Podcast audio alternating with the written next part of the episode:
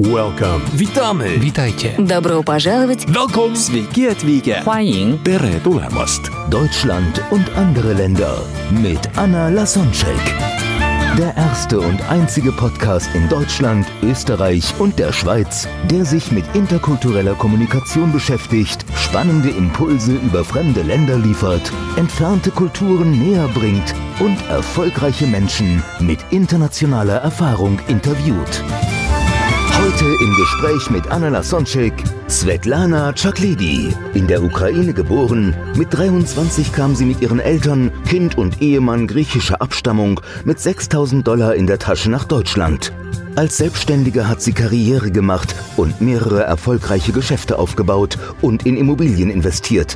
Vor fünf Jahren ist sie nach Ägypten ausgewandert. Dort ist sie Mitinhaberin einer Online-Sprachschule für Arabisch, Englisch, Türkisch, Griechisch und Russisch. Außerdem investiert sie in Grundstücke und verkauft Villen.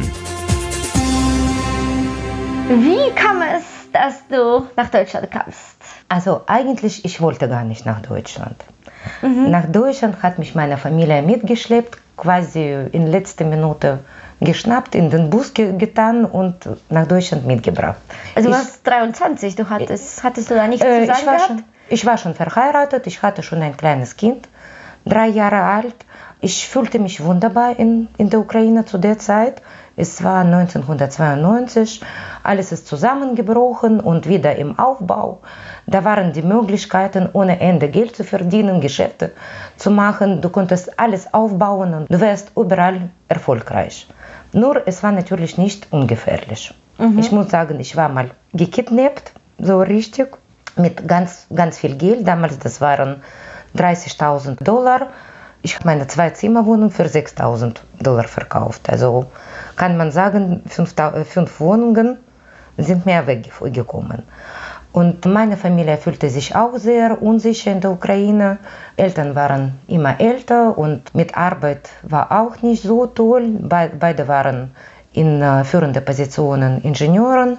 Für kleines Kind gab es auch nicht so viel rosige Zukunft. Also auf jeden Fall, meine Familie hat beschlossen, nach Deutschland auszuwandern. Also auch aus dem Grund, weil du dann gekidnappt worden bist und Äh, das kam alles zu- zusammen. Um, um, um nach Sicherheit. Äh, Es kam alles zusammen. Es war ökonomische Unsicherheit, es war Unsicherheit äh, im Leben und es hat sich halt ergeben. Okay. Und ich war einverstanden, weil es war schon vernünftig. okay, ich verstehe. Dann wie war der Anfang für dich in Deutschland? Was kannst du dich noch erinnern, was diese am Anfang überrascht hatte und was war so dein erster oder einer der ersten Kulturschocks in Deutschland? Wie war das hier für dich am Anfang? Mein erster Kulturschock. Ja, erster Kulturschock, dass kein Mensch Russisch sprach. Okay. Ich war gewohnt, äh, damals Sowjetunion war riesengroßes Land und egal wo ich hingefahren bin, ob es baltische Länder waren oder nach Fernosten, alle sprachen Russisch. Ich fühlte mich wunderbar wohl und plötzlich alle sprachen ganz andere Sprache, wo ich nichts verstanden Das habe. heißt, du hattest vorher kein Deutschwort gesprochen. Ich habe, ganz, also ganz ehrlich, mein Kopf hat schon verstanden, ich muss Deutsch lernen. Aber in meinem Inneren, alles hat sich dagegen gestrebt. Einzige, was ich konnte, ungefähr fünf Sätze. Entschuldigung, ich habe Sie nicht verstanden. Würden Sie es bitte nochmal wiederholen und so weiter. Also Unterhaltung mit mir war nicht wirklich erfolgreich. Okay. Okay. Also als erstes gab's, hieß natürlich Deutsch zu lernen. was hast du geschafft? Ja, jetzt lebe ich nicht mehr in Deutschland seit knapp sechs Jahren und äh, hat natürlich nachgelassen. Tut mir leid. Aber kann man nichts machen dafür. Das- Spreche ich jetzt noch Arabisch und Englisch dazu. Also hat Ja. sich ausgeglichen. Und Russisch? Ja, Russisch meine Muttersprache sowieso. Und, und was noch? Ja, die vier Sprachen. Reicht. Ja, Ukrainisch noch, aber Ja, zählt nicht dazu. Ja. Okay. Ja, was noch? Was, was sagst du, was sind die Hauptunterschiede zwischen den Ukrainern und den Deutschen? Also was war da so am Anfang, wo du dann, wenn du schon die Sprache gemeistert hast, dann konntest du wahrscheinlich tiefer in die kulturellen Unterschiede blicken und als du so deinen Alltag gemeistert hast und Geschäfte auch erfolgreich aufgebaut hast, hast du bestimmt dann eigene Strategien entwickelt, wie man in Deutschland erfolgreich ist. Und was ist dann der Hauptunterschied oder einige der Hauptunterschiede dann im Vergleich Also- zu der Ukraine? Ich glaube, mein Vorteil war genau, dass ich diese ukrainisches oder russisches mitge äh, mitgebracht habe, diese auf sich kommen lassen. Die Deutschen, die sind eher so geplant. Äh, heute mache ich so das und das und das, gewinne ich das und das und das. Irgendwie alles läuft nach Plan. Bei mir läuft nichts nach Plan. Alles so, wie der Gott will. Okay, das heißt, als Äh, dann, Sobald ich anfange, was zu planen, alles geht in die Brüche. das heißt, als du nach Deutschland kamst, dann hattest du dann nicht wirklich einen Plan. Deine Eltern haben gesagt, Nee, ich ja, hatte überhaupt keinen Plan. Dann, wie, wie hast du den Anfang gemeistert? Wie, wie, wie, wie können wir das uns vorstellen? Wie war der Anfang in Deutschland Also- mit Kind, mit kleinem Kind? Also, okay, mein Kind war drei Jahre alt. Ich hatte Glück, direkt Kindergartenplatz bekommen, Sprachkurs angefangen. Also als erstes musste ich Deutsch lernen. In der Zeit bin ich noch ein bisschen putzen gegangen, so dass ein bisschen Geld reinfließt, weil die 6000 Dollar, was ich von Verkauf meiner Wohnung mitgebracht habe, das, das war natürlich nichts. Das war vielleicht ein Gebrauchtauto kaufen, aber mehr kannst du dir nicht leisten. Also als erstes Sprache lernen und Alltag meistern. Irgendwie Wohnung anmieten, Wohnung anrichten, Job suchen. Ich muss sagen, wir sind am 4. August nach Deutschland gekommen, 1992, und im Mitte Juli habe ich mein Diplom als Sportlehrerin bekommen. Und natürlich habe ich davon geträumt, Sportlehrerin, als Sportlehrerin zu arbeiten. Hatte ich Glück gehabt, irgendwie nach gutem Jahr, eineinhalb, ich habe einen Job als Sportlehrerin bekommen. Nur in dem Job war ich absolut unglücklich aus einem Grund, also in Russland, Ukraine, also ehemaligen Sowjetunion. Du machst entweder Leistungssport oder du machst gar nichts. So, dass die Kinder kommen nur um seine Zeit zu vertreiben, gab es nicht. Die werden direkt aussortiert, äh, der passt gut besser äh, zum Beispiel für Ringen, der passt gut, äh, besser zum ähm, Basketball, Football und so weiter und so fort. Äh, in Deutschland, äh, man sieht es eher als Spaß, als Spaß. Und das hat mich einfach krank gemacht. Also erstmal, ich war nicht in meinem Fach, ich habe äh, Judo studiert und Ringkampf. Ich habe Job als Leichtathletiktrainerin bekommen. Kommen fünf Kinder zum Unterricht. Eine möchte Tram Trampolin springen, der andere Fußball spielen, der dritte Basketball spielen. Äh, hallo, wieso kommt er zur Leichtathletik? Also ich habe die Welt nicht verstanden. Auf jeden Fall neun Monate lang habe ich mich durchgekämpft. Nachdem Ersatz gefunden wurde, jemand hat anderen diesen Job übernommen. Ich war, ich habe gesagt, Gott sei Dank, ich mache alles in dieser Welt, aber nicht das. Und äh, da habe ich mein erstes Geschäft auf, aufgebaut. Das war 1994, 95. Äh, Da habe ich eine Agentur, Bekanntschaftsagentur, also russische Frauen, deutsche Männer. Äh, Das lief nicht so gerade toll, weil Rechnungen zu kassieren, das war schwierig. Wie Also irgendwie, irgendwie habe ich das nach ein, zwei Jahren habe ich das aufgegeben. Es ist so aber- wie, wie zu damalig, also so Online-Dating in Nein, damaligen nein, damals, Zeiten. äh, damals gab es noch kein, so gut wie kein Internet. Ich hatte so eine Mappe, die Frauen habe ich, haben mich angeschrieben mit Briefen, mit Beschreibung über sich, mit äh, Fotos. Ich wie hab, in der äh, Zeitung, so noch so diese Ich habe in der. Zeitung annonciert, ganz genau. Das war die Zeit, wo man in Zeitung annonciert hat. Männer haben mich angerufen, ich bin mit meiner Mappe hingefahren. Die haben den Katalog durchgeblättert, die, die, die. Ungefähr so. es hat schon Geld gebracht, aber das war nicht das, was ich so richtig fühl, mich richtig wohlfühlen konnte. Aber daraus hat sich ergeben eine Opermädchenagentur. Und das ist angelaufen. Nur irgendwann war mir langweilig, ich wollte wechseln und also alle so drei, fünf Jahren, ich brauche irgendwas anderes. Und so wuchs und wuchs, ein bisschen Geld kam zusammen und dann habe ich wieder mit Immobiliengeschäft angefangen. Also erstmal die Wohnung gekauft, ganz günstig renoviert, verkauft. Da, damals gab es noch keine Spekulativsteuer, Gott sei Dank. Als der kam, alles war schwieriger. Also, aber auf jeden Fall Immobiliengeschäft, das war schon meins. Ich vermute sehr, das liegt irgendwie in der Familie. Noch mein Großopa war im Immobiliengeschäft. Meine Mutter zwar nie im Geschäft, aber liebt es sehr und hat sich vererbt. Mhm. Okay, ja, und irgendwann hattest du so viel Geld angesammelt und dann aber begriffen, dass Geld nicht alles ist. Und dann hast du mir dann von dem Traum nach Ägypten, nein, nicht mal in Ägypten, also du hast es mir irgendwie gesagt, du würdest gerne so am Strand mit so Meerblick, irgendwie so hast du das visualisiert. Also wie, wie kam es dann dazu, dass du nach Ägypten gekommen bist? Äh, ja, dass es ausgerechnet Ägypten ist, ehrlich gesagt, habe ich auch nicht gedacht. Also die Geschichte war eigentlich so, dass ich noch als kleines sechsjähriges Kind, ich habe geträumt, äh, Ballerina zu werden. Und zwar, ich wollte nie tanzen. Äh, warum wollte ich Ballerina werden? Weil die durften mit 45 in die Rente gehen. Und das wollte ich auch. Also quasi mein Ziel war, mit 45 irgendwie mir so Bedingungen zu schaffen, dass ich nichts mehr tun muss. Wenn ich will, das ist was anderes, aber kein Muss. Und etwa mit, als ich 40 Jahre alt war, habe ich mich angefangen, in der Welt umzuschauen, wo konnte ich jetzt meinen Lebensrest verbringen. Es musste ein Land sein, wo 365 Tage Sommer, Sonne, kein Regen, kein Schnee, um Gottes Willen, das hasse ich. Und ich muss mich wohlfühlen.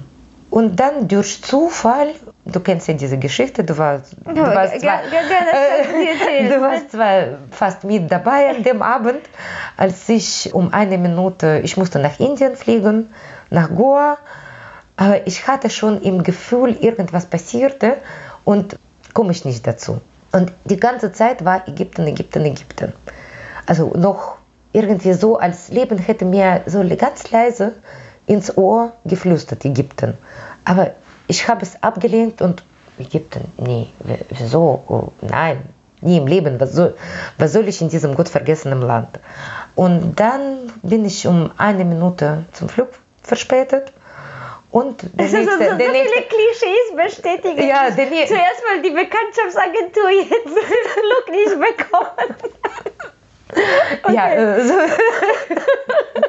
was kann ich machen, aber ist so. Okay. Äh, und dann, also nächste Flug, das war kurz vor Weihnachten, natürlich alles ausgebucht, einziger Flug München-Hurghada. Ich habe gesagt, okay, dann nehme ich. Und ja, so bin ich nach Ägypten gekommen und irgendwie am zweiten Tag bin ich an einem Strand abends gewesen und ich habe nicht mehr verstanden, dass es ein Strand ist. Ich dachte, das ist irgendwie so Privatgrundstück mit einem Haus oder keine Ahnung, was das ist. Ich habe nur verstanden, genau hier, an diesem Stuhl, ich möchte mein Leben lang leben. Äh, und tatsächlich halt, also passierte noch mehr Zufälle, so dass ich noch ein paar Mal danach nach äh, Hurghada gekommen bin. Und dann tatsächlich im Juni durch Zufall miete ich eine Wohnung und beschließe, alles zu verkaufen, alles in Deutschland aufzugeben und nach Ägypten zu gehen. Gott sei Dank habe ich nicht geschafft, alles zu verkaufen. Einige habe ich noch behalten. Ich hatte meine Miete, ich konnte unbeschwertes Leben fühlen. Also es war kein Problem, ich meine finanzielles. Und äh, neun Monate lang bin ich nur zum Strand gegangen und wirklich nichts getan. Nur irgendwann war es mir doch langweilig, also Business, einmal Business, immer Business. Und dann hat sich auch durch Zufall ergeben, so dass ich eine Online-Sprachschule aufgebaut habe. Und zwar der Grund war, weil ich selbst wollte Arabisch lernen und zwar ägyptisches Arabisch sprechen und im Internet ich habe einfach keinen vernünftigen Kurs gefunden. Gab es nur einmal ein Angebot, der war nicht gerade das, was, also nicht der beste. Ja, du Und hast eine, eine eigene Sprachmethode dann in diesem Online-Kurs entwickelt. Wie funktioniert äh, das? Ist das irgendwas ganz Spezielles, wo die Menschen nach wie vielen Monaten schon Arabisch also sprechen Also bei uns jetzt ähm, gerade im Arabischkurs nach äh, drei, fünf Tagen, die können schon gut lesen und sprechen auf Niveau A1 sprechen sie schon nach einem Monat, B1 etwa nach drei, vier Monaten. Also das geht wirklich sehr, sehr schnell. Wie funktioniert das? Also was, was ist so das Besondere? Äh, Ich glaube, viele Erwachsene haben keine Lust auf diese Grammatik und Vokabeln auswendig zu Ganz lernen. genau, also, ganz genau. Wie, ist das? Äh, hier? Wir machen ganz genau. Also als Grund haben wir die Methode von Vera Birkenbiel genommen.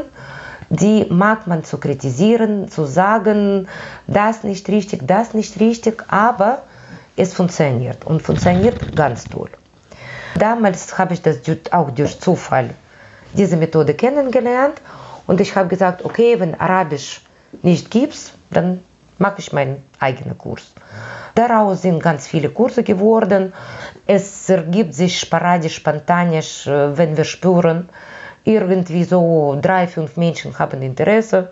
Ganz schnell machen wir einen neuen Kurs, weil wenn du einmal den Grund hast, äh, neue Kurse zu machen, das ist... Äh, Warum Mädchen? Sind das meistens Frauen, die Fremdsprachen lernen? Oh, keine Ahnung, da ziehen wir mit meiner Partnerin einfach so an. Okay. Äh, kommen Jungs, Männer, aber die bleiben mit uns nicht lange. Keine Ahnung warum. Okay, also das man, kann ich man nicht sagt erklären. so in der Schule, dass, dass, dass äh, meistens, die, also zumindest in Polen gibt es so Vorurteile, dass dann die, die Jungs eben von den Frauen ab, abspieken. Was? dass, die, dass die Männer von den, von den Frauen dann abspieken in der Schule, beziehungsweise die Jungs von den Mädchen, weil die Mädchen irgendwie so fleißig sind. Und Äh, also bei uns ohne vernünftigen Spickzettel, wir, wir lassen Leute nicht weiterkommen. Also ich war nie wirklich gut in der Schule, aber ich habe immer auf meine zwei geschafft. Eins brauchte ich nicht. Für drei haben mich meine Eltern zu Hause bestraft. Also meine zwei musste ich mit alle Mittel schaffen und äh, irgendwie so funktioniert das auch in unserer es ist Schule. auch, äh, glaube ich, ein kultureller Unterschied, dass es in Deutschland eher so ein Tabuthema ist zu spieken und dass es in der Ukraine Nee, nee, bei uns ist offiziell, man muss sich durchschmuggeln und ohne kommt man gar nicht In Polen ist es auch viel üblicher, weil es noch so, also dieses Schulsystem ist viel auswendig lernen und an sich so angelegt, dass man es kaum ohne Spickzettel schaffen würde, irgendwie so viel auswendig zu lernen. In Deutschland habe ich das Gefühl, so wie ich das mitbekommen habe, lernen Kinder irgendwie, wie man lernt und irgendwie selbst etwas zu suchen und und das ist sozusagen, die Lehrer sind dazu da, um lernen, wie man lernt. Und in Polen ist es noch wirklich dieses alte, ja, Auswendiges. Also wir sagen immer, wichtig ist Resultat. Resultat, was du nach einem Monat geschafft hast, nach zwei Monaten, nach drei Monaten. Wie viel kannst du verstehen, wie, wie viel kannst du selbst sagen. Wie du auf diesen, zu diesem Resultat gekommen bist, ehrlich gesagt, das macht keinen Unterschied, oder? Je weniger für erwachsene Menschen, die eher nicht so viel Zeit haben, äh, nicht so gute Gedächtnis mehr wie die Kinder, je einfacher, desto besser, oder? Die sollen ja nicht mit einem Spickzettel zum Einkaufen gehen, oder? Oder doch? Doch, Okay. warum nicht? Ach, okay. Warum nicht? Also für Und mich dann, damals, dann lernt sich, also das prägt sich dann beim, beim Benutzen der Sprache ein. äh, man muss auch äh, lernen, aus schwierigen Situationen irgendwie rauszukommen. Ich erinnere mich sehr wohl, wie ich auch so nach ein paar Monaten in Deutschland, ich musste ein Stück Hefe kaufen. Und ich habe es vergessen, im Wörterbuch nachzuschauen. Das Wort Hefe, wie oft benutzt man das? Also eigentlich nie. Ich war im Supermarkt bei dem Rewe. Ich habe zu der Verkäuferin gezeigt, Zucker, Milch. Sie hat mich verstanden. Ich hatte keine Ahnung, wie das aussieht. Ja, ja, das war doch da, also in die, als du umgezogen bist, da gab es noch kein, kein Handy mit äh, Also. Resultat war, ich habe mein Hefe Ja. gekauft. Ja, okay. Und das war wichtig für mich. So sehe ich das bei Sprachenlernen. Mhm. Auch wenn ich nicht weiß, wie zum Beispiel Kugelschreiber heißt, dann sage ich irgendwas zum Schreiben. Mhm. Ob ich jetzt Bleistift bekomme oder Kugelschreiber, macht keinen, macht keinen Unterschied, oder? Ja, das ist die Der Resultat zählt. ukrainische Einstellung. Ja. Du, der Deutsche wahrscheinlich möchte es ganz genau haben. ja. Inwieweit denkst du, hilft dir deine Herkunft, dass du auch erfolgreich im Business bist? Also zuerst in Deutschland und jetzt in Ägypten.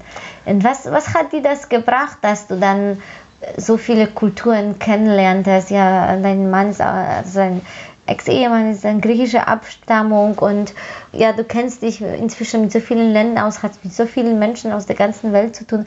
Inwieweit hilft es dir in deinem Leben, dass du dich so mit vielen Kulturen auseinandersetzt Also hast? eins habe ich gelernt, Menschen als Menschen zu sehen, nicht nach seiner Herkunft, weil ich habe in Deutschland sehr unterschiedliche Menschen getroffen, natürlich in einem arabischen Land. Ich habe höchst intelligente und mit guter Ausbildung und nette Menschen kennengelernt und genauso Schmarotzen, die versuchen irgendwie einen zu betrügen und äh, auszunutzen. Also äh, ich sehe nicht die Menschen nach Herkunft.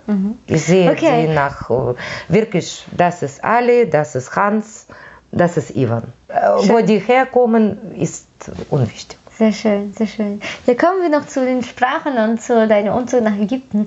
Du hast mir gesagt, dass, dass du dich dann in Ägypten ausgekannt hast, als du irgendwie vier Sätze oder vier Worte gelernt hattest. Was ist Ja, das? ist, das ist der Unterschied zwischen den Mentalitäten. Also nach 20 Jahren in Deutschland, ich habe mir auch natürlich angewöhnt, sonst kannst du hier nicht erfolgreich sein, äh, irgendwie mehr oder weniger so, so viel wie möglich nach Plan zu laufen. Also wenn du sagst, so heute um 10.30 Uhr das, um 11 Uhr das, um 12 Uhr das. In Ägypten funktioniert das alles nicht. Du kannst gerade eine Verabredung für den ganzen Tag machen. Und wenn du zwei gemacht hast, dann bist du schon im Stress. Wenn du drei Termine am Tag hast, da bist du im Hochstress. Morgen liegst du flach und sagst, äh, mein Leben ist äh, unmöglich. Also auf jeden Fall, als ich vier Worte gelernt habe, Mafish Mushkela, Bukra. Mafish Mushkela heißt kein Problem, morgen, wenn der Gott gibt. Und wenn der Gott morgen nicht gibt, mein Gott, dann gibt er übermorgen. Und wenn ich das gar nicht kriege, dann passiert auch keine Katastrophe, oder?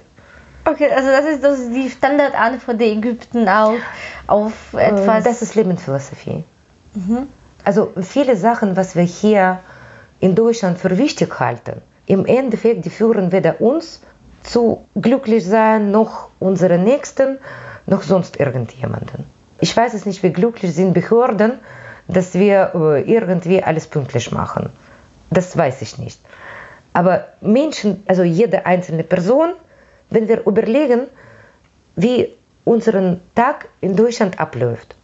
Du stehst pünktlich auf, du machst dich fertig, du gehst aus dem Haus, du hast das, das, das, das.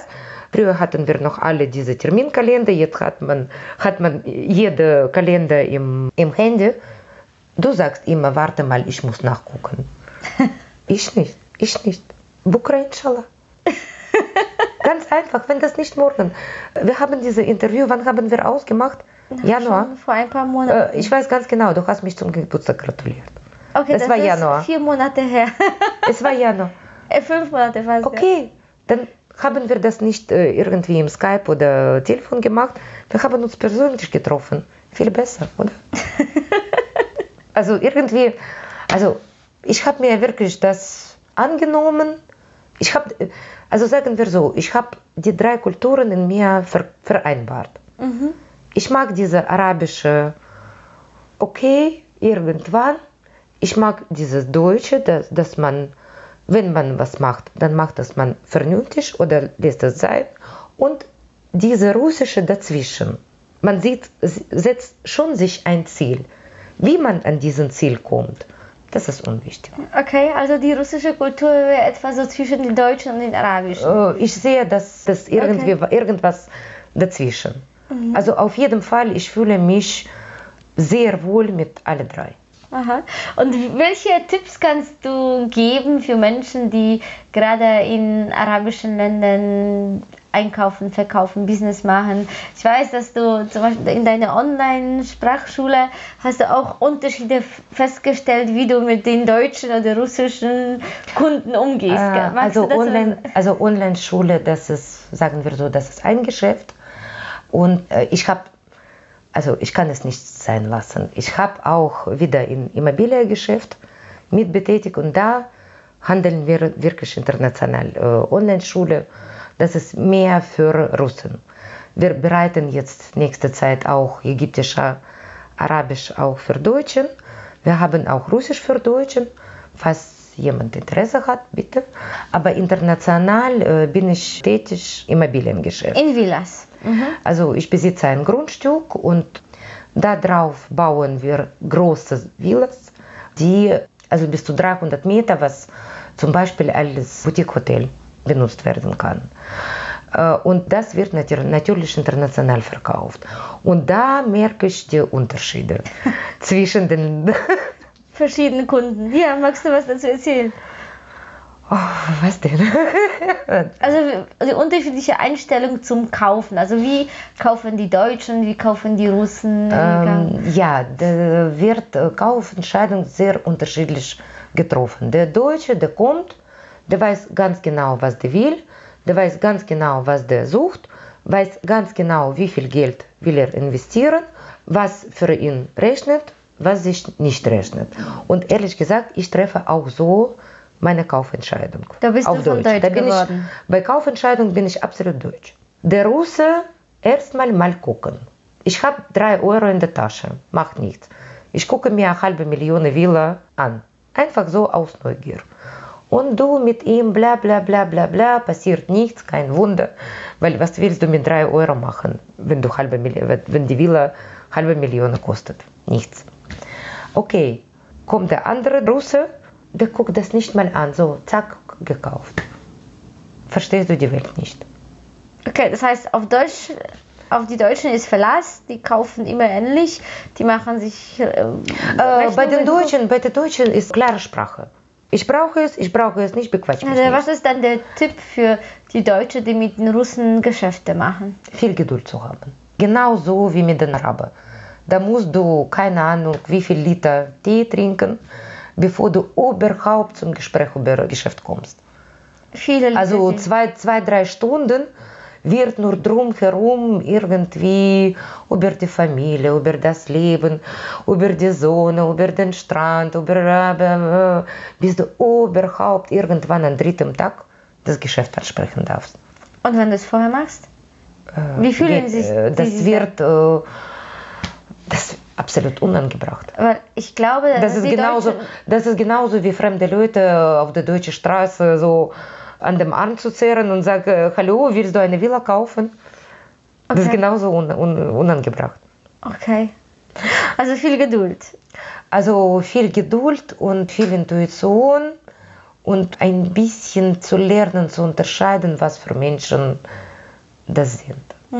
Also für mich geschäftlich am einfachsten sind Deutsche. Also meiner Erfahrung nach in Ländern ist auch wichtig, dann äh, entsprechende Menschen zu kennen, die dann einen vorstellen und dann in die entsprechende Kreise einweihen, dass man nicht so ganz als Fremde irgendwo reinkommt, sondern so reingebracht Äh, wird. Wie- gerade deswegen literweise Tee, damit man sich erstmal warm wird, kennenlernt und überhaupt über, also mit der Geschäfte, man macht Geschäfte nur mit Nächsten, nicht mit fremden Leuten. Okay.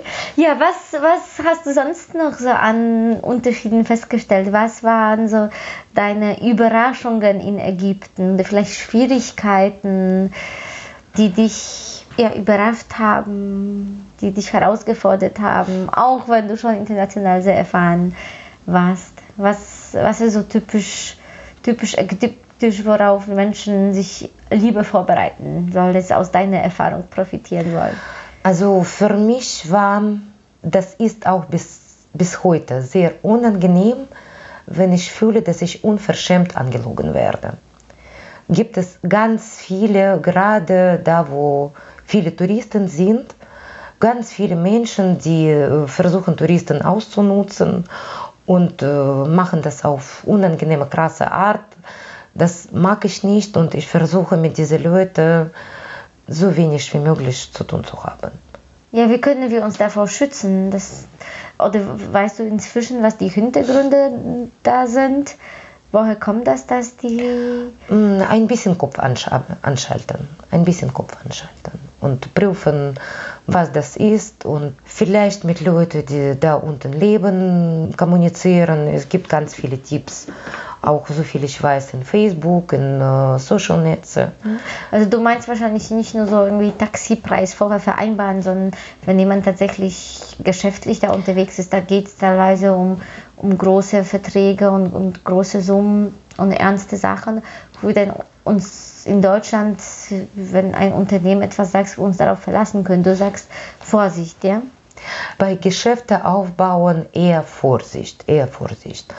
Also ich würde mich jetzt nicht mit x-beliebigen anlassen und äh, alles, was ich anschaffe oder irgendwie immobilienmäßig kaufe, kaufe ich nur auf meinen Namen, auf keinen anderen, also keine, ich lasse mir keine Geschichten erzählen.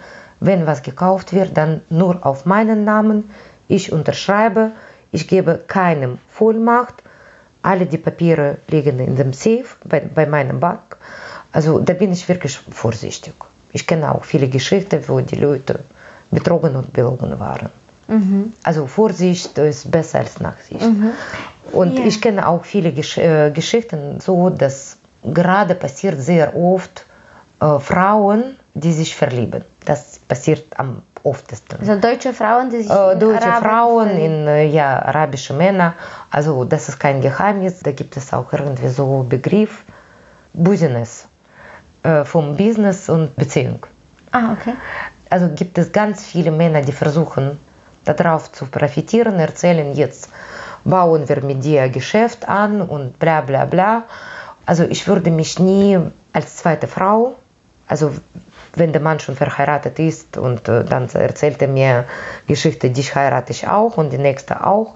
Also das würde ich einfach, ein bisschen muss man Selbstwerte. Es passt eh nicht in deine äh, Kultur, in nein, deine das, nein, nein, nein, nein, nein.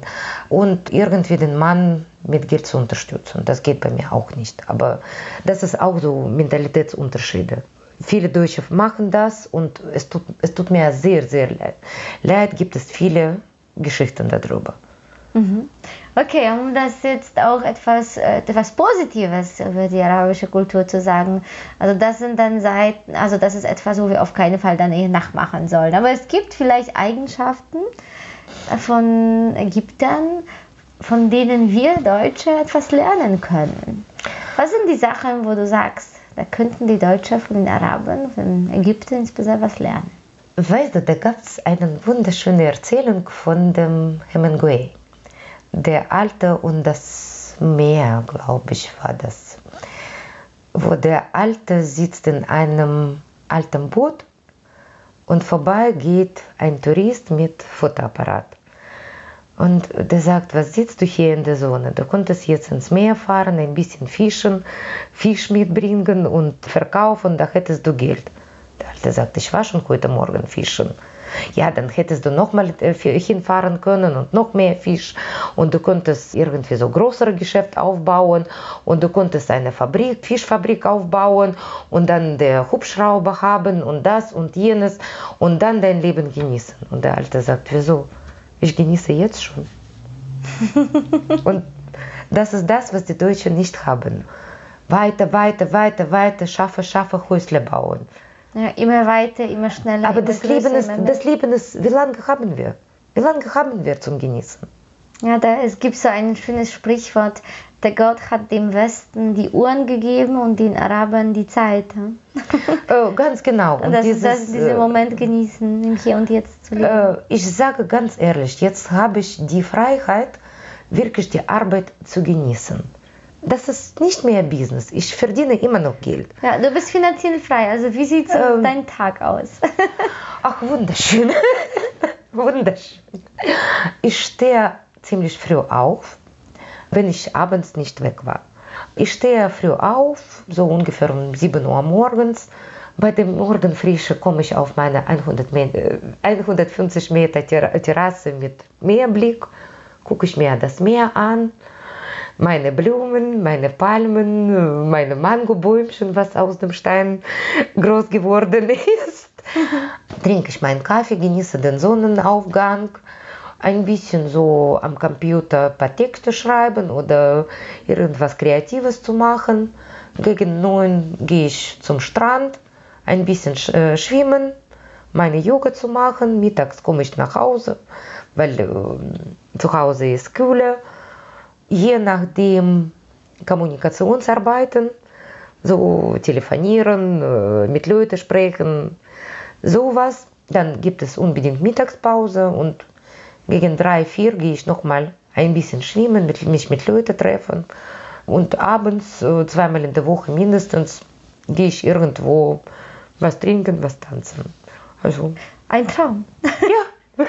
ich glaube, da träumen viele Deutsche davon, entweder äh, ja, von irgendeiner sonnigen Terrasse, 150 Meter, wie du es befreist. Mit zwei Katzen. Also, also für einige würden vielleicht 50 Meter Terrasse erreichen. Auf jeden Fall irgendwie wunderschön aus, aus einem sonnigen Land dann Online-Business zu machen oder, oder einfach auszuwandern und schönes Leben zu machen. Viele träumen davon und du hast es gemacht. Was kannst du für Tipps Menschen geben, denen die Idee schwebt, aus Deutschland in irgendein sonniges Land auszuwandern? Mut zu haben. Mut zu haben. Ich hatte auch unglaubliche Angst, ganz ehrlich. Bevor ich gegangen bin, ich habe mit mir selbst gekämpft, mache ich, mache ich nicht, gebe ich alles auf oder doch, äh, das ist ganz großer Fehler, was ich danach bereue. Jetzt knapp sechs Jahre vergangen, ich habe keine Sekunde bereut. Also einfach Mut zu haben. Einfach machen. Einfach machen. Und irgendwie, irgendwas wird sich schon ergeben. Mhm. Natürlich, wenn man ein bisschen Sicherheit hat, also in Ägypten, ganz ehrlich, mit 500 Euro bin ich schon steinreich. Das ist kein Geld. Mhm. Da äh, reicht mir im Monat allem, mit allem, allem reicht mir 200, 300 Euro. Mit 500 Euro, also ich sage dir, Taxi von Nordecke Hurghada nach Südecke zum Flughafen kostet 3,50 Euro. Tasse Kaffee 3 Pfund 15 Cent. Darüber sprechen wir. Unglaublich. Ja, es irgendwo Gemüse, Obst äh, für 100 Pfund, sprich 5 Euro. Also das ist wirklich für drei, vier Tage mehr als ausreichend. Nee, für ganze Woche, wenn man nur Obst und Gemüse kauft. Mhm. Also die Preise, äh, eigentlich man kommt, das ist das, Geld allein macht nicht glücklich. Das, das ist das. Ich habe auch festgestellt, ich habe früher in Köln, habe ich nur auf Mittelstraße Schuhe gekauft, so 300, 350 Euro. Ich schwöre, die Flipflops 1,50 Euro, die machen genauso Freude wie die teuren Schuhe. Schuhe ist Schuhe. ist so. Morgen bei Deutschland und andere Länder. Der interkulturelle Vergleich Deutschland, Russland und Ägypten.